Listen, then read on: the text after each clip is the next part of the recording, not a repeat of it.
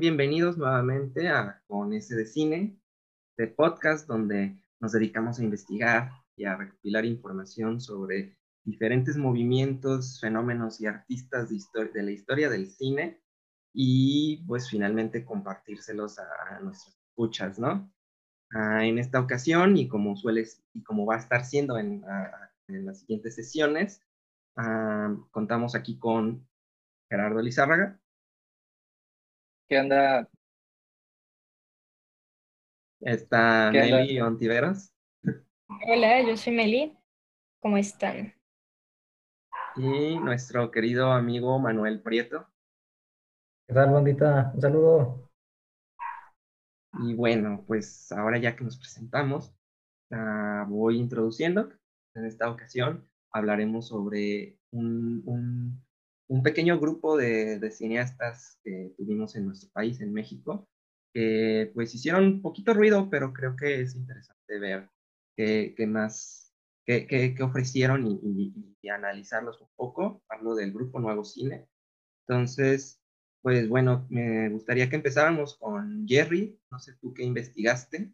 Pues hola, yo soy Jerry y pues lo que yo investigué se trata del grupo Nuevo de Cine, eh, que fue una revista que salió en pues, eh, que salió a los primeros eh, principios de los 60 cuando lo que le llaman una, que apareció una crisis en el cine, porque en el momento se empezó a regularizar muchísimo más la, como la creación artística de, de, pues de los directores y se empezó como a, a, les, les, empezaron a poner muchísimas más reglas a los creadores en el momento.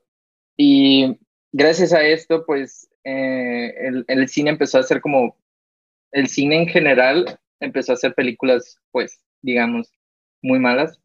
Y, y por eso se formó la revista del Grupo Nuevo de Cine, que, que ellos al parecer les gustaba muchísimo el cine mexicano y ellos querían, ellos creían que si, si el cine es criticado, o sea, si la, la fortaleza de la crítica sirve para fortalecer el cine en general. Entonces funcionaba como, como, como porras a los directores del momento. Y como que esta era la misión que tenían eh, los miembros del grupo Nuevo Cine Mexicano.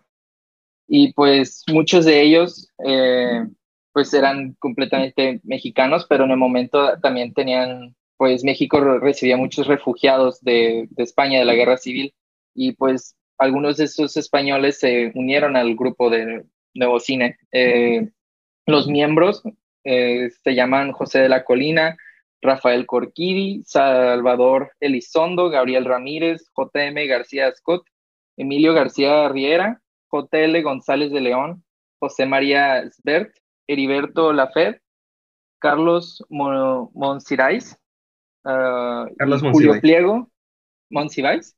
Carlos, Carlos Monsiváis es un escritor originalmente, Ajá. pues en, en, cine también tuvo mucha presencia. Sí. Y, ay, pues Julio Pliego, Luis Vicens. Y gracias a esto de, de cómo empezaron a, a, como a limitar tanto a los, a los creadores, eh, em, pues ellos ellos empezaron a ver como este impulso de, de creadores independientes para hacer, para contrarrestar esto de la, este cine que estaba saliendo en el momento que era como bastante aburrido y repetitivo, que era como, pues sí, no, era, era como cine basura, como le dicen, pues. Y ellos hablaban muchísimo, la comparaban eh, que el cine como se veían mucho reflejados, digamos, en el cine europeo, de la nueva ola de cine francés que estaba pasando simultáneamente. Y pues ellos querían, ellos decían que ah, hay que ser como el cine europeo y pues nomás comparaban muchísimo con el cine europeo. Y pues sí, el grupo Nuevo Cine estaba haciendo, pues formó, formó muchísima parte para la formación del CUEC. Y pues ya no sé qué decir. No sé si hablar de la película que, que me tocó ver también. Yo, yo eh, quería decir sobre... Ah, perdón, Jerry. Ah, está bien. Sobre lo que decías de que lo que escribían en la revista, o sea, eran como, creo que, bueno, lo que tú dijiste fue que eran personas que les gustaba mucho el cine mexicano, ¿no? Sí. Pero yo tengo entendido que era al revés, o sea, les disgustaba mucho lo que había en ese momento y entonces hicieron como la revista criticando esto y justo hicieron un manifiesto en el primer este, número de la revista y este, escribieron por ahí algo este, sobre que uno de los motivos por los cuales se juntaban como grupo era para eh, intentar luchar contra la decadencia del cine mexicano, no lo dijeron así, pero pues algo así. Y este, creo que, pues sí, o sea, yo, yo para investigar vi un documental que se llama, creo, justo documental sobre sobre el grupo Nuevo Cine. Este, y pues nada, también había algunos integrantes del grupo que, que mencionaban que el cine de ese momento no les gustaba y justo lo que intentaban hacer era como hacer cine mejor. Eh, pero sí, no sé si debería como yo contar de lo que sé o si mejor Jerry primero que hable de la película y luego regresamos a mí. No, pues habla, porque ahorita pues yo siento que estamos ahorita hablando de, del contexto, pues. Ah, va. Pues, este, ¿qué más?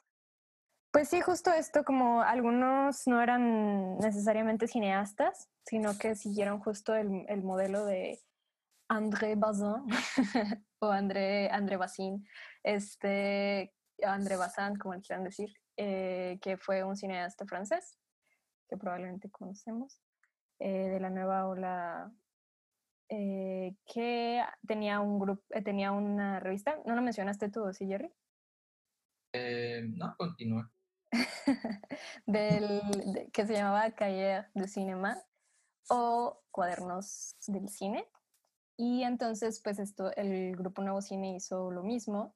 Empezaron con esta revista, con poco presupuesto, este, sin muchos apoyos, eh, como a duras penas, y la sacaron y después, como de sacar varios números, fue que empezaron a hacer cine, tengo entendido. De hecho, pu- pues como dice Jerry, o sea, gracias a los esfuerzos del Grupo Nuevo Cine, eh, como que se empezó a ver que el cine mexicano, eh, pues sí podía hacer algo distinto. Y entonces empezaron a hacer concursos de cine experimental, donde varias personas, varios señores empezaron a sacar diferentes películas. Este, y pues no sé, am, del documental que yo vi, este, pues justo hablan mucho de esto, que como les digo, que querían superar el deprimente estado del cine mexicano de ese momento. Mm, hablan como de que experimentaban un poco con lo que grababan. Sí, me parece que hablan mucho, eh, digo, en el documental salen tanto integrantes del grupo, eh, del ex grupo, eh, como personas que tuvieron contacto con ellos. Y este, sí, me parece que hablan como con, alabando un poco al cine europeo. Y justo acabamos de ver una película antes de empezar a grabar esta cápsula eh, que se llama En el balcón vacío. Y este, pues la historia transcurre en, eh, en, en España eh, durante o después de la guerra civil. No sé, compañeros. Pero uno de los, de los del documental, y estoy de acuerdo ahora que ya la vi, decía como, no sé si esto se puede considerar cine eh, mexicano considerando que la historia no transcurre en México. Y digo, a mí me falta ver otra película, Jerry sí vio otra, pero en esta en específico, este, es, es curioso, como que sí noto cosas eh, que yo diría como, ok, como que sí me parece mexicana, pero a la vez pues tiene muchos elementos que sí me recuerdan a lo europeo, a pesar de que también siento que me falta mucho por ver ahí. No sé cómo estuvo la otra película que viste, Jerry. Sí, es lo que iba a decir, que, que, que, que se me hace muy interesante que hayas dicho eso, pues, lo de, siento que digo demasiado, pues, pero, este, que habías di- eh, que dijiste que no sé si, no sé si se debería considerar cine mexicano algo que no es, no transcurre en México, y es lo, es lo que lo relaciono de que con, con el cine de Guillermo del Toro, como el, el laberinto del fauno y cosas así, de que la gente nomás, o sea, porque es director mexicano, eh, pero todo pasa en España, de todas maneras la consideran como, ah, entra, entra en el cine mexicano. Y yo creo, o sea, eh, yo creo que pa- pasó lo mismo con Buñuel, eh, cuando, cuando lle- llegó acá por refugiado y hizo sus películas. Pero la película que yo vi eh, se llama En este pueblo no hay ladrones, que es una película basada en un cuento de García Márquez, que pues la verdad es una historia bastante simple y es, o sea, nomás va directo al grano. Pasa que un rápido pues nomás eh, este, un, eh, un, como un jovencillo ahí que está en un bar que se roba, se pierde una, eh, gana una apuesta de 20 pesos y no se la quieren pagar. Entonces su manera de venganza al bar de, eh, se roba las bolas de billar. Y eh, eso es, eso es todo lo que, o sea, eso es toda la trama de la película en sí. Y y lo que me se hace muy interesante es que aunque la historia en sí eh, gira alrededor de- del personaje principal que se llama Damaso, eh, siento que el enfoque de el foco de atención debe irse más al personaje de su esposa, porque la historia se trata de, de cómo él, el, el dama, este Damaso, y su esposa nomás están en una semicasa, o sea, no tienen, no tienen paredes más que nomás para su cuarto. Y el Damaso no trabaja y se levanta, o sea, la película se la pasa, se la, que todo lo que le, cuando hablan con, con Damaso siempre es, este, ah, ¿por qué, no te, ¿por qué te levantas hasta la una hasta la una de la tarde? ¿Por qué te levantas eh, y lo único que haces es arreglarte y te tardas tres horas y habla muchísimo de cómo, cómo esta persona pues es terrible, pues el Damaso es del, no es un modelo a seguir para nada, pero la esposa, ella, ella lo adora. Entonces todo el tiempo estás, estás, sí, o sea, siento que estás eh, echándole porras más a la esposa que al, al hombre este, porque pues o sea, él, él nomás está tomando las, las peores decisiones posibles, pues que le, le pone el cuerno y, y, y así. En la película, ese, o sea, lo que me gusta muchísimo de esta película, pues es que está centrada en, en su historia y no, y no, se, no trata de irse a ningún otro lado, o sea, nomás es como que la, el, el, el director y pues el escritor nomás llegaron a, a contar la historia y, y, o sea, la historia es, es muy realista, es, no sé cómo ponerlo así bien en palabras, pero lo vimos también en la, en la otra película, que nomás no se quieren salir demasiado a, a- a- a explorar diferentes emociones en el- la condición humana, sino nomás a una, creo. Entonces, o sea, en eso la relaciona mucho, pues. Y en este pueblo no hay ladrones, eh, tiene muchas cosas muy interesantes. Y, por ejemplo, la película eh, tiene cameos que siento que nunca había visto en una película viejita. Sale Juan Rulfo, Luis Buñuel, Leonora Carrington, Arturo Ripstein y también sale García Márquez y también actúa el director que se llama Alberto Isaac. Y está bien raro porque, porque, o sea, nomás salen, pues nomás están ahí, es, es, es, en verdad es nomás un cameo, pues y se siente raro como de que Luis Buñuel eh, está ahí, es el, es el sacerdote y está enseñándole a la gente que no debería de robar. Entonces, eh, nomás me imagino como, como que un día en el set don- con todas estas figuras de- del arte mexicano que nomás están ahí agarrando cura y, y, Y, y pues nomás están ahí. Tomando un cafecito. Ajá, de que, ah, Simón, empezamos a grabar a las 5. Y ahí están toda esta raza que, pues, ahora, los vemos como figuras históricas en, en, el, en, el, arte y en el arte y en el arte mexicano. Y, o sea, por eso me, me da risa lo de Luis Buñuel, pues que él ni es mexicano, pero como que los mexicanos lo, lo, agarramos y hasta le pusimos una estatua en, en, el, en la UNAM, creo. Justamente eso que, que mencionas de la idealización, uh, bueno, que mencionaron más bien sobre la idealización de, de la figura europea del cineasta, uh, pues es, es, muy valioso Uh, bueno, para recapitular un poco, Jerry consultó un texto de dimensión antropológica de la, del INA que está disponible para cualquier persona y también de, y de la página cinelatinoamericano.org, mientras que el documental de Meli es por parte de TV UNAM. Buscaremos la forma de que sea accesible para los, los que nos estén escuchando.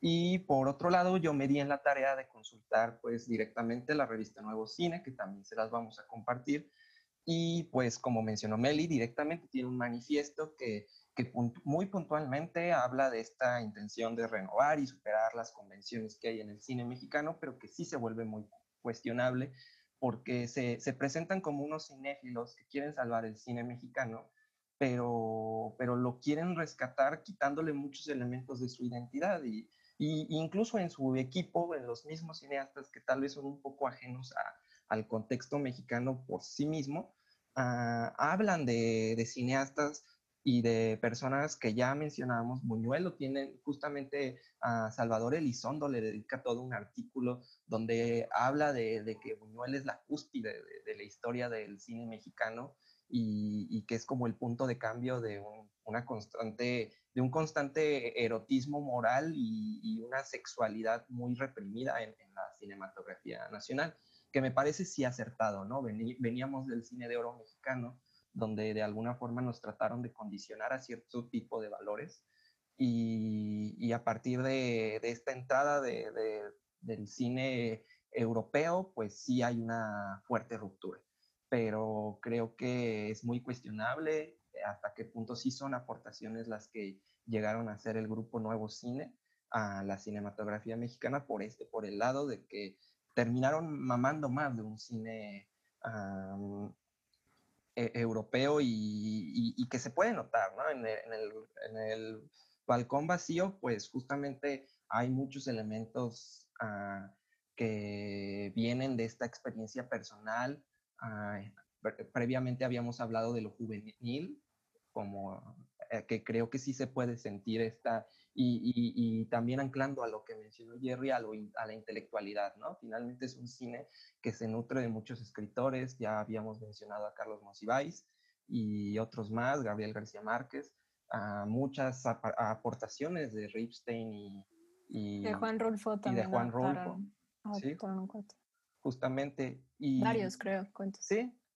Y, y finalmente, uh, como quiero hacer énfasis en, en, un, en un, punto que, que, este grupo Nuevo Cine, algo que sí puede, podré yo agradecerles, es que trataron de redimir y de reivindicar eh, la visión del cineasta como un artista en lo que sería México, que es más o menos lo mismo que trataron de hacer los de la Nouvelle Vague en, en Europa, pero desde ciertos, fueron muy puntuales en su manifiesto y, en su cuarto punto hablan de un desarrollo cultural vinculado tanto a la enseñanza, que creo que es el preámbulo a las escuelas de cine en el país, a los cineclubes como una extensión académica dentro de la uh, disciplina del cine en las universidades, también incentivar a que se creara una cinemateca que, posteriormente se, se concretaría en la Cineteca Nacional y publicaciones de las que ellos mismos ya se estaban haciendo responsables con la revista,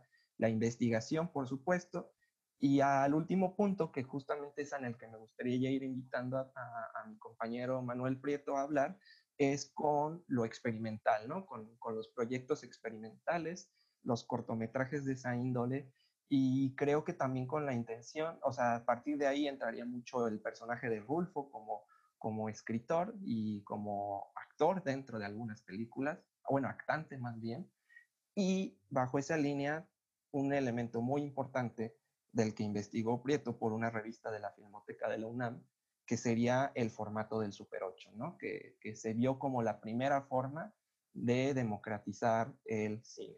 Entonces, adelante, Preto, quisiéramos escuchar y cómo tú también lo puedes anclar a lo que hemos estado hablando y viendo.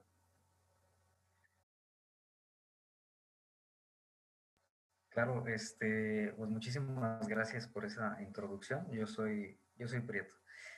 Hablando sobre, bueno, yo, yo para, para anclar lo que, lo que ya se ha ido mencionando aquí, eh, me, gustaría eh, hablar precisamente de, de, esto, de estos exiliados españoles que, que tienen asilo aquí en, en México y precisamente un, yo una vez lo platicaba con un amigo que el, gobierno de México, una de las mejores decisiones que pudo haber tomado fue precisamente darle, darle asilo a estas, a estas personas que ciertamente por el contexto cultural donde ellos vivieron, donde ellos se desarrollaron, pues las historias que ellos habrían de narrar, que ellos habrían de contar, pues obviamente habría de venir quizá de sus tierras y a veces lo sintamos, lo podremos llegar a sentir pues, ajeno a lo que es nuestra cultura, pero realmente pues fueron producciones que se llevaron aquí en México y al estar cerca de nuestro público eh, se, se, genera este, esta reivindicación del cine precisamente de, después de lo que es el cine de oro y vemos cierta, cierta decadencia ya después de, de, de este cine de oro mexicano, llegan eh, esta serie de, cineastas y de críticos con, inspirados por lo que es el neorrealismo italiano y la nueva ola francesa, donde tenían la visión de hacer un cine donde el arte predominara sobre, sobre lo que era el entretenimiento. Y Meli ya también lo llegó a mencionar, que era la realización de ciertos concursos. Y, por ejemplo, uno, uno de los que me gustaría mencionar aquí para dar pie a lo que es el cine Super 8 en México, es el concurso que se da en, 1960, en, en 1965 sobre el primer concurso de cine experimental, donde me parece que eh, llegó a participar Rubén, Rubén Gámez y de aquí salieron como, como dos grandes inspiraciones para estos superocheros, que así era como se les denominaba en esta revista, eh, que era precisamente Rubén Gámez y Juan José Gurrola.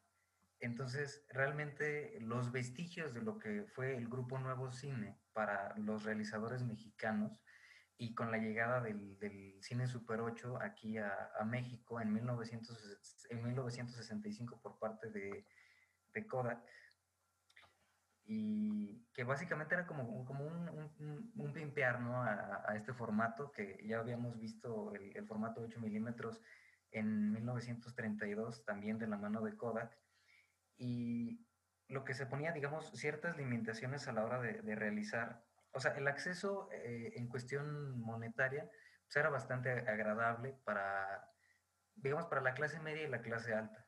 Aunque también en lo que se llega a hablar de la revista es que a, veces los de la clase media la tenían difícil, que incluso en, algunas eh, entrevistas que se llegaron a hacer con estos realizadores, llegaron a decir que llegaron a, robar rollos.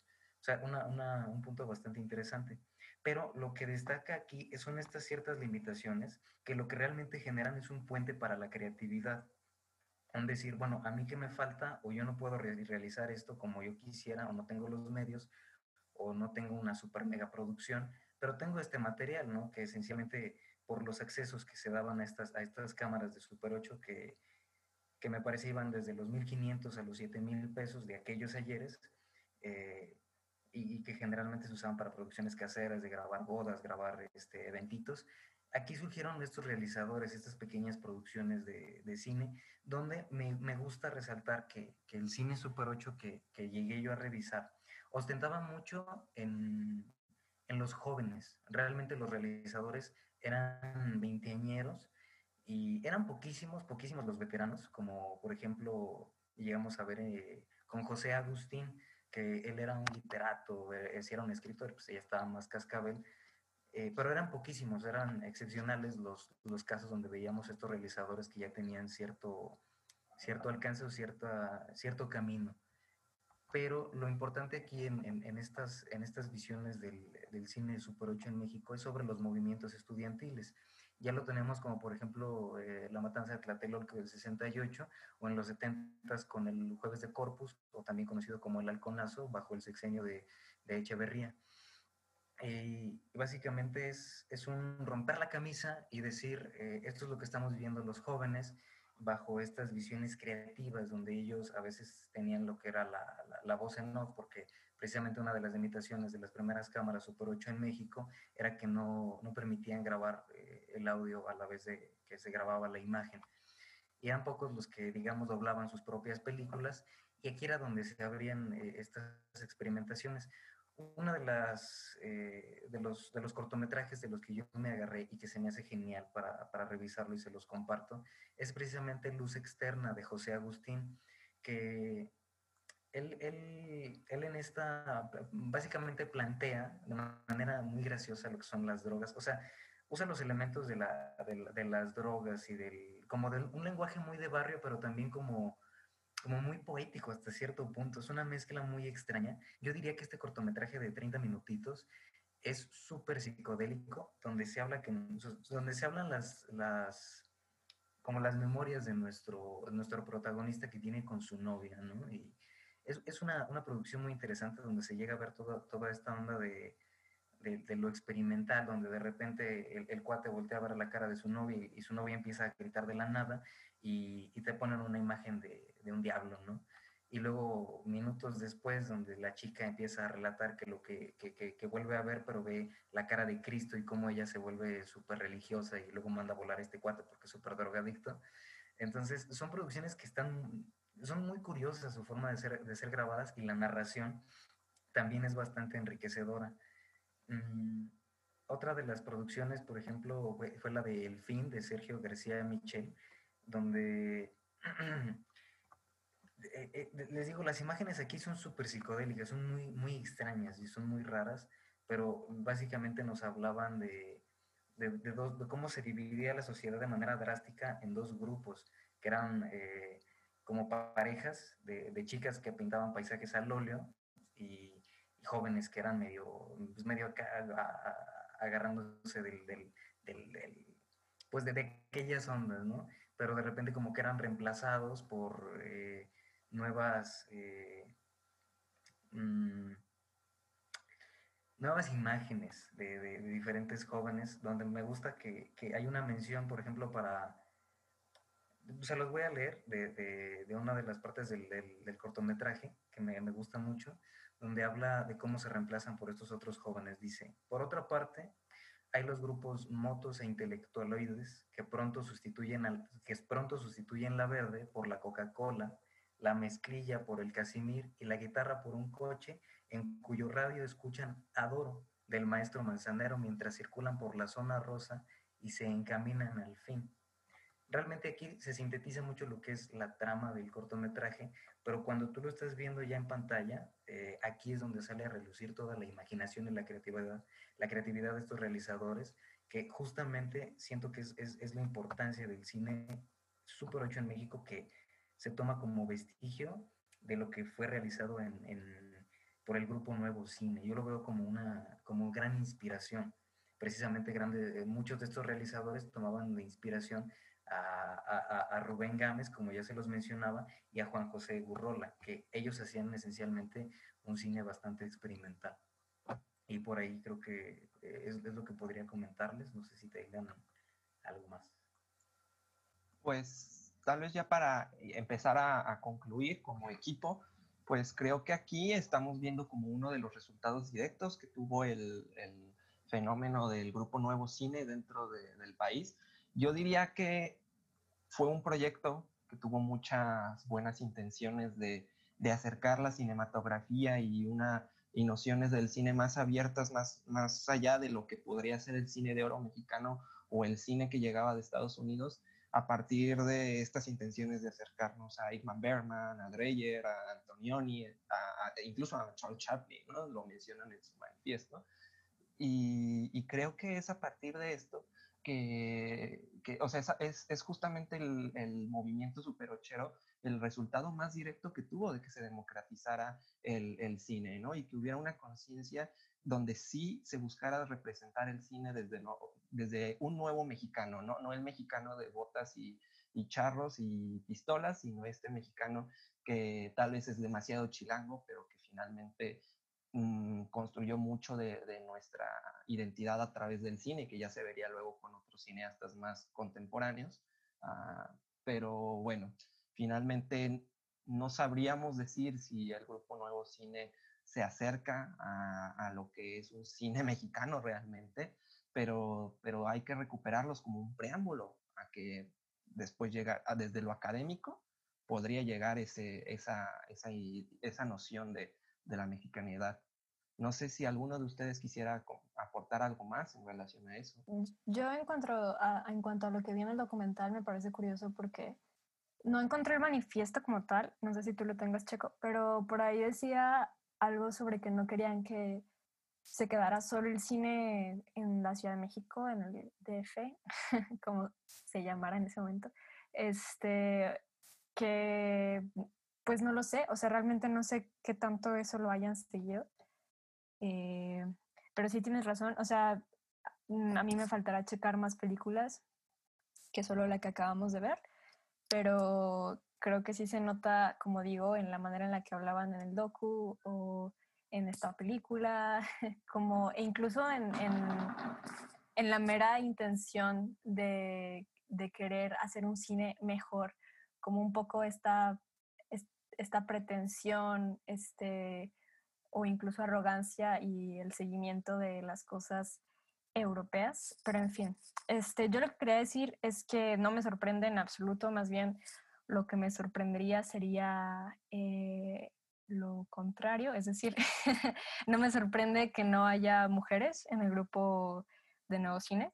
Este, me habría sorprendido que sí, pero digo, es algo a lo que ya estoy acostumbrada.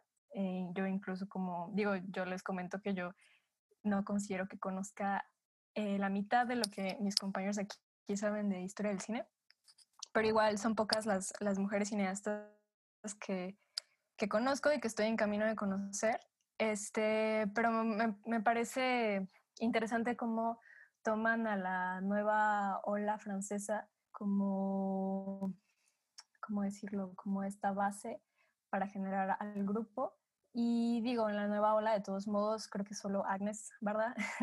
Era la eh, que hacía cine, este, la directora que hacía cine, pues, mujer, pues. Este, pero de todos modos, o sea, chequé la, una de las películas más icónicas de Agnes, que es creo de 5 a 7, es de 1961, y la película que tanto hemos mencionado ahorita, que es en, en el balcón vacío, desde el 60. Entonces es como contemporáneo más o menos, o sea, es al mismo tiempo más o menos. Y digo, yo eh, siempre he sabido o entendido que de todos modos en nuestro país estamos un poco atrasados, atrasades en, cuestión de feminismo, entonces como digo, no me sorprende saber que no hay mujeres, este, pero sería interesante que en algún momento este, de la vida exista un movimiento eh, eh, mexicano donde sí puedan haber como pues cineastas reconocidas ¿no? Porque digo, incluso sé que las hay actualmente, pero no es como que, quién sabe cómo sea después si llamemos al cine actual como algún tipo de movimiento o característica en específico.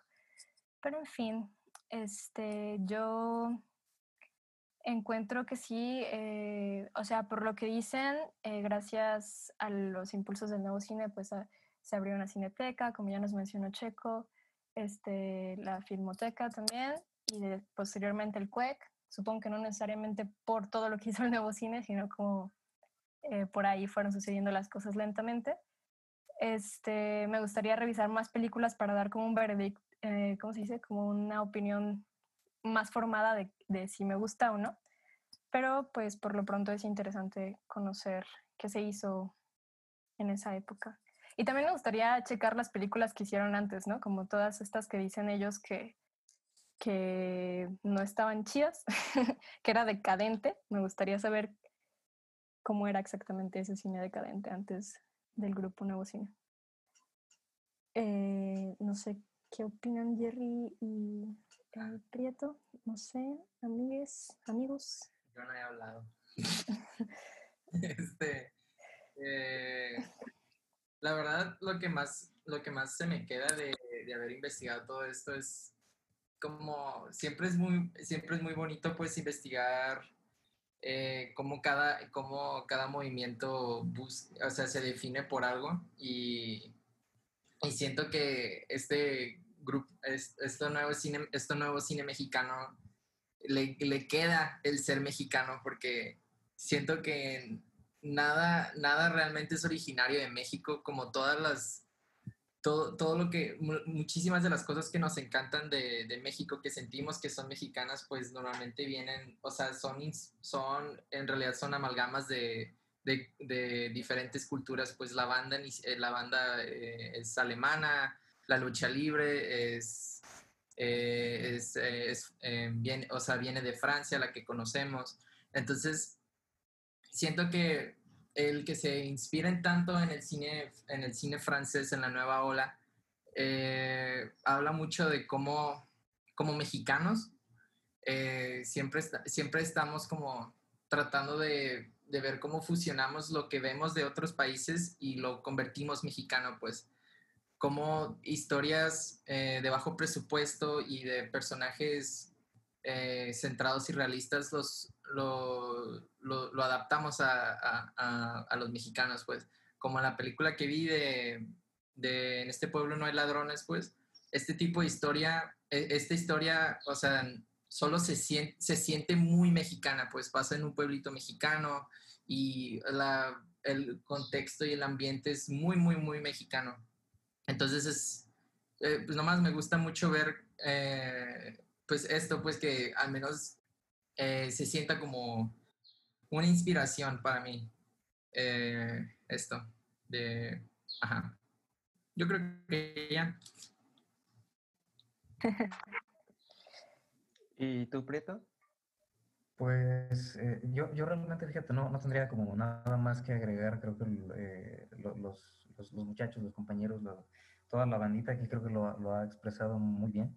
Eh, me quedo con el interés de, lo que comentaba Meli acerca del cine, eh, de, un cine más por realizadoras femeninas, ¿no? Este, por mujeres que realmente yo tampoco conozco mucho, eh, más allá de lo, que, de lo que me han platicado aquí, pues es, sería interesante ver o revisar si acaso ahí, ahí, ahí en el registro ya tenemos algo y no lo estamos viendo, nomás hay que escarbarle pero si no lo hay, pues ¿por qué no hacerlo? ¿no? Creo que esa es la ventana de bienvenida pues, que se haga. Algo que estaba viendo es, bueno, no sé quién de ustedes lo mencionó sobre, de nuevo, la película que hemos estado mencionando, en el balcón vacío, que fue, creo que fue eh, Justo Prieto que dijo que fue la, es, la, es como, está basado en la, en la historia de la esposa del director.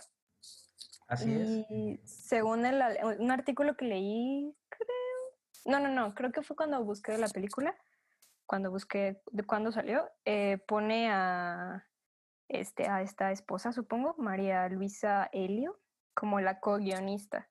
Entonces ahí está, o sea, me parece muy interesante cómo, pues la historia está basada en, eh, pues justo la historia de una mujer y el personaje protagonista es una mujer, este, y digo, así sucede mucho, ¿no? Como se cuentan historias de mujeres, pero terminan teniendo como la batuta los hombres. Este, y pues bueno, esperamos que haya una ruptura, ya está habiendo una ruptura de eso, pero pues aparentemente todavía no lo había en los 60, ¿no? Este, aunque fuera una historia de una mujer, pues terminaba siendo contada por un vato. Pero en fin, no sé este, de qué otra cosa quieren hablar. Ah, bueno, más bien ya, pues creo que esto es como un cierre, pero más como un cierre es una invitación finalmente. definitivamente llegarían mujeres realizadoras ya a un par de décadas, o sea, ya no faltarían muchos años para que llegaran mujeres realizadoras a, la industria, pero justamente creo que eh, puede ser otro tema de investigación para otro, otra, otro conversatorio, otro podcast que hagamos.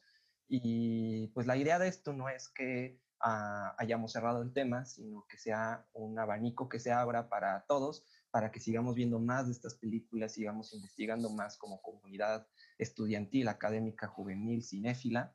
Y bajo esa línea, pues no me queda más que pues haber agradecido mucho a Jerry, Mel y Prieto por haber estado esta, en esta ocasión y pues no sé si quieran también ya como despedirse por esta, por esta ocasión y ya sería para vernos la próxima semana para hablar de más cine. Pues eh, yo creo que deberíamos de hacer promoción al próximo tema que vamos a investigar, ¿no? ah, pues está bien. Pues en sí vamos a analizar pues el cine Mumblecore. Entonces ahí iremos viendo uh, un poco de qué, qué, implicaciones tiene. Sabemos que Noah Baumbach sale de, esta, de este movimiento y que pues fue algo que giró más en torno a Estados Unidos nos vamos a mover de, del México de los 60 a un Estados Unidos un poquito más, más moderno y más, ajá, más contemporáneo a nosotros. Y pues ya iremos diciéndoles qué, uh, qué contenidos, qué libros, qué textos, qué audiovisuales consultamos para dar, traerles este conversatorio. Bueno, muchas gracias a todos los que nos están escuchando. Gracias a ustedes también, compañeros. Esperemos que Aranza nos pueda acompañar en el próximo episodio. Sí. Sale. Bueno, pues adiós. Gracias. Adiós. Bye.